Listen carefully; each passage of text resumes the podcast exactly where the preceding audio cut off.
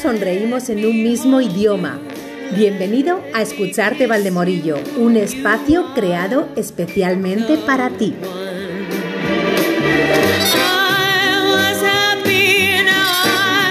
Toma conciencia del poder sobrenatural que tiene tu sonrisa. Cuando sonreímos expresamos alegría y satisfacción, reducimos las hormonas que nos causan estrés y aumentamos las que nos dan ánimo y placer. Como la sonrisa es contagiosa, todos estos efectos también los sentirán las personas que nos la devuelvan. Crea el hábito de sonreír siempre que saludes. Si vas a la tienda, sonríe al que te atiende. Si subes al autobús, sonríe al conductor.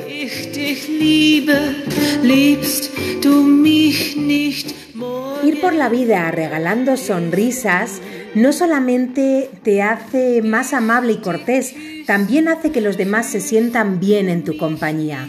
No te asombres si de repente asoman gestos demasiado amistosos. Después de trabajar, cuando llegues a casa con tu pareja, mírala a los ojos y sonríe. Sonríele siempre que tengas oportunidad. Está demostrado que las personas que sonríen más veces al día tienen relaciones más plenas y duraderas y en todas las parejas hará falta toda la endorfina que se pueda generar sin recurrir al chocolate. En el trabajo, sonríe a tus compañeros. Si eres jefe, sonríe con más fuerza aún. La sonrisa te hace verte más competente y seguro. Todos queremos seguir a un jefe que irradie amabilidad y seguridad. Tu sonrisa causará la admiración de todos y no el temor. Prueba. Cuanto más grande y frecuente sea tu sonrisa, mayores y más positivos serán los cambios que veas en tu día a día. Vive mejor y sonríe. Comenzamos, por supuesto, sonriendo de la mano de Héctor e Iván en la voz del creativo.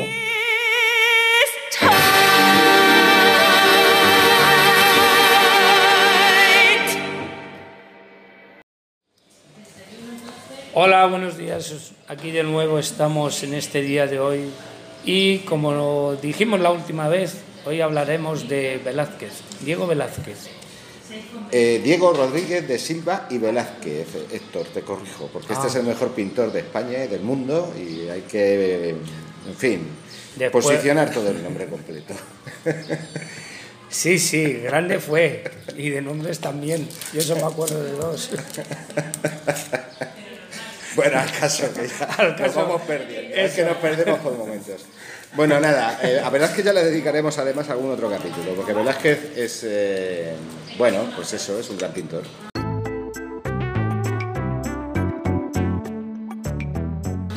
Velázquez eh, nace en Sevilla, es un pintor barroco, nace en 1599 y muere en 1660. Muere a los 61 años, 60 años en realidad. Muere prematuramente. Aunque para la época era una muerte longeva, pero bueno, muere no, por una enfermedad, no se sabe muy bien por qué. Como, como dato curioso, verás que se muere y ocho días más tarde se muere la mujer, lo que da a pensar, lo que hace pensar que fue a causa de una epidemia, de una enfermedad contagiosa. Como eh, estamos con ello, pues habría que comentarlo. Sí, sí, porque es un hecho, esto es un dato curioso, no se sabe qué enfermedad, hay idea, pero no se sabe de qué enfermedad se trata, pero sí que posiblemente fuese contagiosa. Eh, Diego Velázquez nace, bueno, es de origen, el padre es de origen eh, portugués, de la ciudad de Oporto, son los abuelos paternos, y nace en Sevilla e inicia su aprendizaje con Francisco Pacheco con un pintor. Francisco Pacheco no era un gran pintor, pero bueno, le enseña todos los, conocimientos. Es decir, como todo era un vocacional, uno que tenía oficio y le enseñó todo. los entrecijos de la pintura clásica. Luego, cómo se preparan los, las pinturas, los óleos, los bastidores, toda la parte técnica. Toda la, parte técnica y después el uso de ello. El dibujo, la dibujo y pero una de las cosas grandes que debemos resaltar de Velázquez, como cualquier gran artista, él salió. ¿Y dónde se fue? Pues se fue a nuestra querida Roma. Ah, pero eso fue, sí, eso con. Una vez que consigue todo el aprendizaje que le dan los maestros de, la época. Los maestros sevillanos, entre los que estaba Juan Pacheco, le da el permiso para poner su propio taller y poder ejercer su profesión de pintor. Además, verás que se casó con la hija de Juan Pacheco, que era Juana Pacheco. Digo, de Francisco Pacheco, que era Juana Pacheco. Se fue una buena elección. Sí, sí, era, era, típico de la época, ¿no? Casarse con, con, la hija de... con la hija del maestro, que además estaba bien posicionado. Sí, muy bien posicionado, sobre todo en la sociedad, con la nobleza y el clero sevillano, estaba muy bien posicionado Pacheco. Y entonces empieza a recibir eh, encargos Velázquez en Sevilla y luego se traslada a Madrid y hace un viaje, que es a lo que se refiere Héctor, a Roma para ver a los, a los grandes maestros, porque Roma en aquella época era lo que París en el siglo XIX, era donde se concentraba toda la vanguardia y todo el arte, era un foco de atracción inmenso para todo lo que es la pintura y la escultura y la arquitectura europea. Eh, era, era la, cuna del, del, conocimiento en ese caso, y era donde todos los, los artistas querían, querían ir para aprender realmente de lo mejor y ahí es donde aprende, desarrolló un estilo muy peculiar, donde se puede observar en todo su tipo de pinceladas y desarrollo de, figura. Pero siempre con un toque muy personalizado, muy español. Sí, porque de verdad que tiene una peculiaridad muy importante para la época y es que de Italia se trae el conocimiento del uso pictórico de las pinceladas eh, ligeras, o sea, con poca carga de, de color y deja eh, con mucha carga de color y pinceladas muy sueltas a los, los vestidos o cosas eh, sugiere detalles eso detalles. los detalles que están sugeridos en las, en las construcciones de los vestidos de las espadas en, las joyas en, en, cosas muy pequeñas pero que al final resalta todo toda la forma pictórica de la figura. Sí, tiene una construcción en ese sentido muy expresionista y muy impresionista. De hecho, cuando Monet digo Monet, Manet viene a España y ve, porque Velázquez era poco conocido en el extranjero, casi toda la obra pictórica de Velázquez, mucha de ella está en el Prado.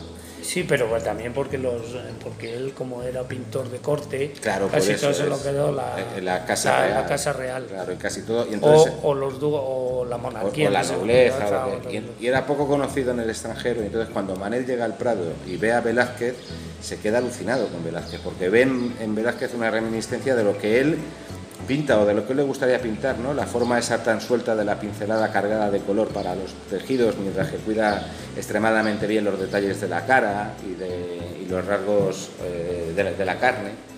Y entonces declara que es el mejor pintor del mundo y lo llama pintor de pintores.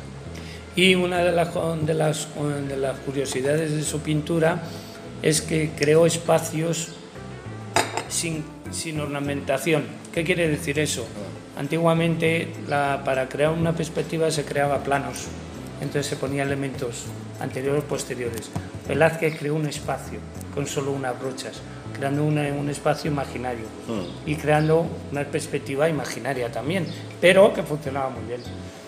Entre, bueno, ya sabéis, entre las obras más conocidas de Velázquez está Baco, está el las hilanderas, las, meninas, por supuesto. Las meninas, pero la menina es un cuadro en que eh, da un ingenio, un toque muy personalizado, porque se hace el retrato a él, hace el retrato a todos, juega con una interacción entre el espectador. el, cuadro dentro del cuadro. El cuadro dentro del bueno, un poco también como pasa en las hilanderas, ¿no? El cuadro dentro del cuadro.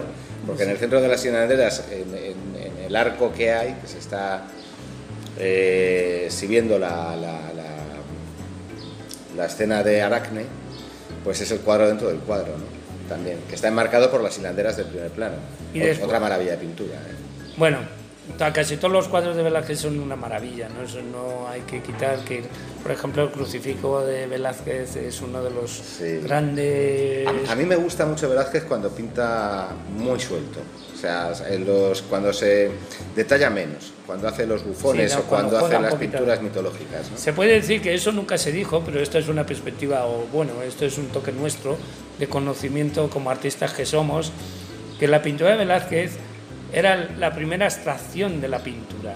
Si tú coges un cuadro, una parte de un cuadro, da igual de qué cuadro de Velázquez, es la mejor abstracción que te puedes imaginar, de, no de esa época y actualmente. Sí, por la mancha. Por la mancha y por la, y por la, la unión de, diferentes tonalidades sin romper y con una ejecución perfecta. Eso ya le gustaría a cualquier abstracto de hoy que pintara así. Pero bueno, volviendo al tema. Eh, bueno, como, como cuadros emblemáticos que no hemos mencionado, el de las lanzas, que es el de Ah, la el de las rendición de Breda. La rendición de Breda, si os fijáis, tiene una estructura en la que uno de los lados está absolutamente copado por, por un caballo. Y en realidad, y Breda se ve al fondo pequeñito y son las caras, sobre todo los personajes y las actitudes que tienen lo que le da fuerza al cuadro.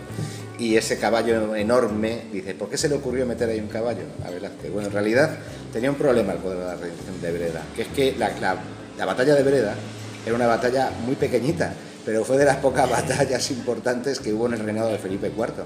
Y que al ganaron, hacer- y claro, que y que ganaron. Y al hacer el cuadro histórico, como tampoco había mucho que reseñar, pues compuso esa escena de esa manera y, y metió ese caballo enorme para... Para la, la importancia que, te- que tenía. Claro. Aparte, él estuvo obsesionado con los caballos, Sí. porque él pintó muchos caballos, pero pues, se puede ver también la rectificación de, ca- de cabezas y de cuerpos, porque normalmente hacía, eh, iba, era más importante la figura que el caballo, pero cuando tenía que rectificar, tenía que rectificar el caballo, no la figura, porque si no tenía problemas con, supuestamente con la persona que Bueno, estaba...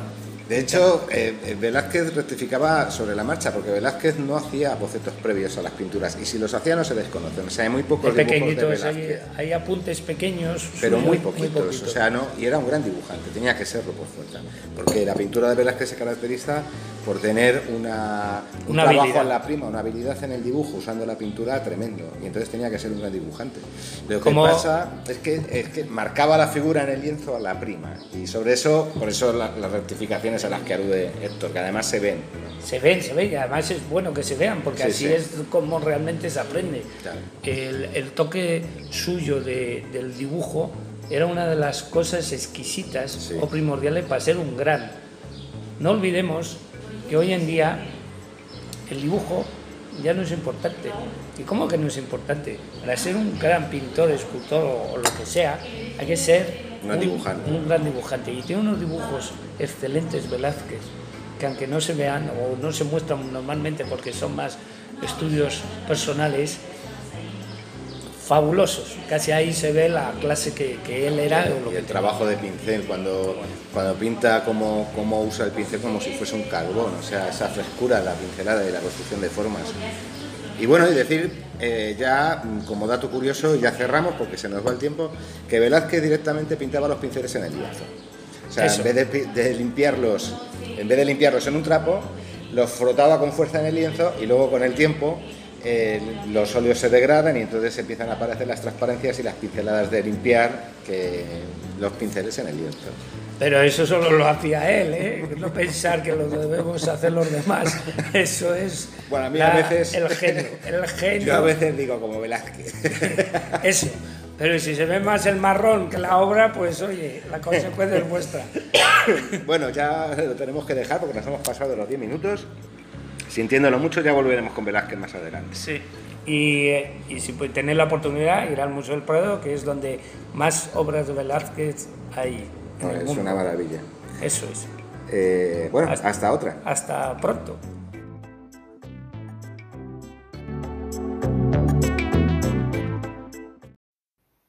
Muchísimas gracias Héctor e Iván, siempre es un placer eh, escucharos y continuamos camino de la mano de María José Ugarte y su sección Poesía eres tú.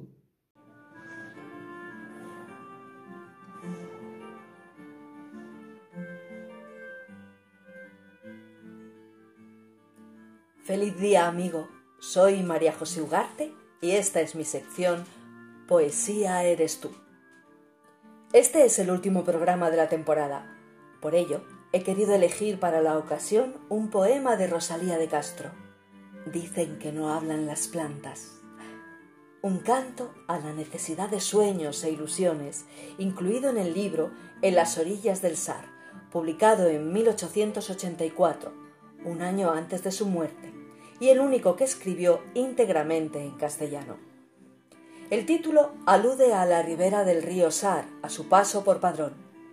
Allí, en espera de Caronte, la autora se resignó ante una muerte inminente a causa del cáncer de útero que padecía.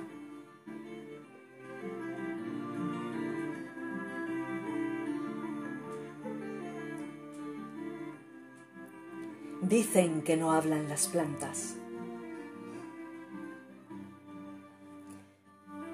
Dicen que no hablan las plantas, ni las fuentes, ni los pájaros, ni el onda con sus rumores, ni con su brillo los astros. Lo dicen, pero no es cierto, pues siempre cuando yo paso, de mí murmuran y exclaman, ahí va la loca soñando con la eterna primavera de la vida y de los campos, y ya bien pronto, bien pronto tendrá los cabellos canos, y ve temblando aterida que cubre la escarcha el prado. Hay canas en mi cabeza, hay en los prados escarcha, mas yo prosigo soñando, pobre, incurable, sonámbula, con la eterna primavera de la vida que se apaga y la perenne frescura de los campos y las almas, aunque los unos se agostan y aunque las otras se abrasan. Astros y fuentes y flores, no murmuréis de mis sueños, sin ellos. ¿Cómo admiraros ni cómo vivir sin ellos? Rosalía se reconoce en esa persona que va soñando con la eterna primavera de la vida y de los campos. Se trata del monólogo de una loca consciente de su locura, una locura que percibe la realidad y es capaz de crear y creer un escenario distinto. La locura es la única postura necesaria para seguir viviendo y para soportar la vida. Rosalía de Castro mantiene una relación especial con la naturaleza. Esta tiene su propia voz, aunque no la escuchemos. Es testigo de nuestros actos y de lo que somos fue una de las primeras ecologistas denunciando los abusos industriales sobre su querida naturaleza. La murmuración es tema repetido en la obra de Rosalía y constante obsesión de su vida, pues nació en una casa de campo de Santiago de Compostela en 1837, se cree que hija de un sacerdote, inscrita como nacida de padres incógnitos. Fue poetisa y novelista, Escribió tanto en gallego como en castellano. Representante destacada del romanticismo español y del resurdimento galego del siglo XIX.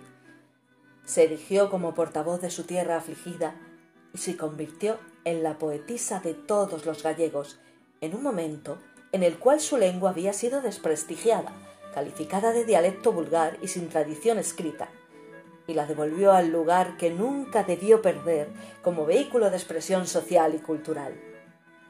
Su vida fue corta pero significativa. Su muerte prematura, a los 48 años. El 17 de mayo, día de su muerte, es el día de las letras gallegas en honor a ella. Sus restos se encuentran en el Panteón de Galegos Ilustres, convento de Santo Domingo de Bonaval, en Santiago de Compostela una mujer valiente y adelantada a su tiempo, como tantas otras. Antes de morir, pidió un ramito de pensamientos, como tantos otros que nos dejó. Hasta aquí mi sección de hoy. Y recuerda las palabras de Rosalía de Castro.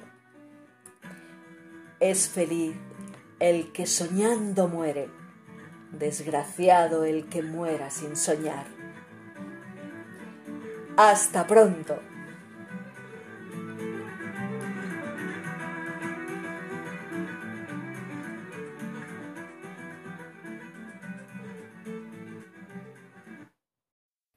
Muchas gracias María José, siempre es un gusto escucharte recitar, gracias de corazón.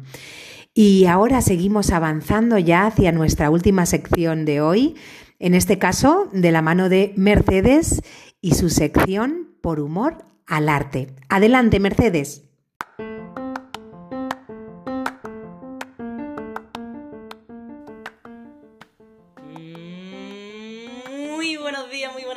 Muy buenas noches. Aquí comienza la sección por humor al arte.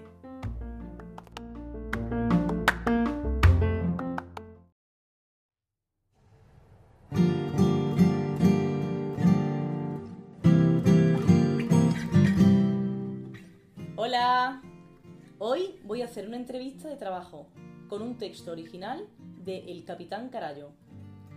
Veamos a quién tenemos por aquí. Em, Clemente Pérez. Presente. Pase, por favor. Siéntese. ¿Ha traído el currículum? Espere. Mm, Este es. Veamos. Mmm, qué curioso. Aquí dice que habla usted usando solo una vocal, la E. ¿Es correcto? Es. Bien. Voy a hacerle una serie de preguntas para comprobar si encaja en el perfil que buscamos. Iré escribiendo sus respuestas en el ordenador. ¿Está preparado? Teclé, teclé. Bien, comencemos. ¿Cuál es su nombre completo? Clemente Pérez Menéndez. ¿Profesión? En el presente, Bedel. ¿Cuántos años lleva en el puesto? 13. ¿Ha desempeñado otros trabajos? Vender detergente. ¿Y ganaba buen sueldo? Depende del mes. ¿Y por qué lo abandonó? Enfermé de repente. ¿Y eso? Gérmenes. ¿Dónde nació Clemente? En Tembleque. ¿Y dónde vive actualmente? En Elche. ¿Cómo ha venido hasta aquí? En el tren. ¿Pero tiene vehículo propio? Yes. Mercedes-Benz. ¡Qué casualidad, Mercedes, como yo! ¿Qué clase? ¿A, B, C? E. Me lo temía. Jejejeje. ¿Color? Verde. ¿Verde manzana? ¿Verde botella? Verde césped. Buena elección. ¿Está casado? Tres veces. ¿Cómo se llama su pareja actual? Celeste Sempere Llévenes. Le resultaría difícil encontrar una mujer con nombre y apellido sin otra vocal que la E. Me esmeré. Perseveré. ¿De dónde es ella? Del Penedés. ¿Y a qué se dedica? Es vedette. Decente, ¿eh? No lo dudo. ¿Tiene usted hijos? Tres. Déjeme que le enseñe. Este es Pepe, el peque. Me enternece verle crecer. Los otros dos son gemelos, ¿verdad? ¿Cómo se llaman? El de verde, Efren. El de celeste, René. Parecen todos muy majos. ¿Le gustaría cambiar algo de ellos? Que leyesen en vez de ver tele. ¿Y usted suele leer? En el retrete, preferentemente. ¿Qué tipo de libro? Bestsellers. ¿Cuál es su escritor preferido? Pérez Reverte. Bien. Ahora voy a hacerle unas preguntas un tanto delicadas. ¿Se considera buena persona? Depende. ¿Es agresivo? Eh, eh, frene. ¿Qué pretende? Bueno, nos consta que tiene antecedentes policiales. ¿Le importa que hablemos de ello? Dele, dele. Le detuvieron por agredir a su jefe. ¿Por qué motivo? Me debe tres meses. ¿Qué se cree ese pelele? Merece que le bren. Y otro altercado con un contrincante en un concurso de pesca. ¿Qué le dijo para que usted le agrediese? Ese pez me pertenece, me que trefe. ¿Y usted qué hizo? Excederme, le reventé. Oh, y después de aquello no constan más denuncias. Es que me enderecé. No le resultaría fácil. Me empeñé en ser gente decente. En tres meses me regeneré. Me alegro por usted. Si no le importa, vamos a hacer un pequeño descanso. ¿Le apetece tomar algo? Beberé té verde. ¿Solo? Échele leche. ¿Está bien así? Fetén. Mm, creo que mi café está demasiado caliente. Espere que se temple. Bueno, sigamos con las preguntas. Dele. Dígame, ¿cómo era de pequeño? Enclenque, endeble, el nene que teme que le peguen. ¿Y ahora cómo se definiría? Vehemente, rebelde, ¿Es religioso? levemente creyente. Se le ve en buena forma, Clemente. Tiene pinta de cuidarse mucho. Me repele envejecer. ¿Lleva algún tatuaje? Este, de Peret. Vaya, a mí también me gusta. ¿Tiene discos suyos? Tres LPs. ¿Y toca usted algún instrumento? El djembe. Bueno, vamos a ir terminando. Me duelen las muñecas de teclear. Échese reflex. Prefiero tomar una aspirina. ¿No tendrá una por casualidad? Espere, déjeme ver en el neceser. ¿Efervescente? Me vale cualquiera, gracias. Mm, Dígame, ¿se ha presentado a otra entrevista de trabajo recientemente? En este semestre, trece veces. Por cierto, ¿le han explicado en qué consiste el puesto que ofrecemos? Brevemente. En caso de ser seleccionado, ¿cómo quiere que se lo comuniquemos? ¿Email? ¿WhatsApp? SMS, preferentemente. Muy bien. Pues nada, ya le escribiremos. Le deseo suerte. Tendré fe. ¿Y esto? ¿Qué es? ¿Pretende sobornarme? Serénese. Quédese este presente. No, no, no, no. No puedo aceptarlo. Debe. Es menester. ¿Qué es? Una botella de vino. De Jerez. Es excelente. Ah, en ese caso... Está usted contratado. ¡Ele! ¡Béseme, jefe! Ve, mejor le estrecho la mano. Estreche, estreche. Bueno, pues mañana mismo puede empezar. Si tiene alguna pregunta, ¿El cheque? a final de mes, amigo.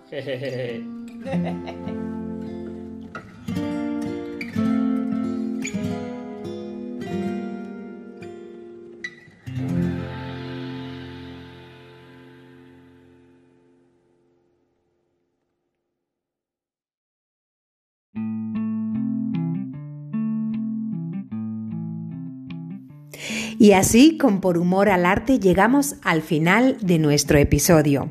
Gracias Iván, Héctor, María José y Mercedes por vuestras intervenciones de hoy. Este será el penúltimo episodio de la temporada, así que si deseas contactarnos, sabes que puedes escribirnos al correo electrónico escuchartevaldemorillo.gmail.com. También puedes hacerlo en las redes sociales Facebook e Instagram, en el perfil de Cultivarte Valdemorillo.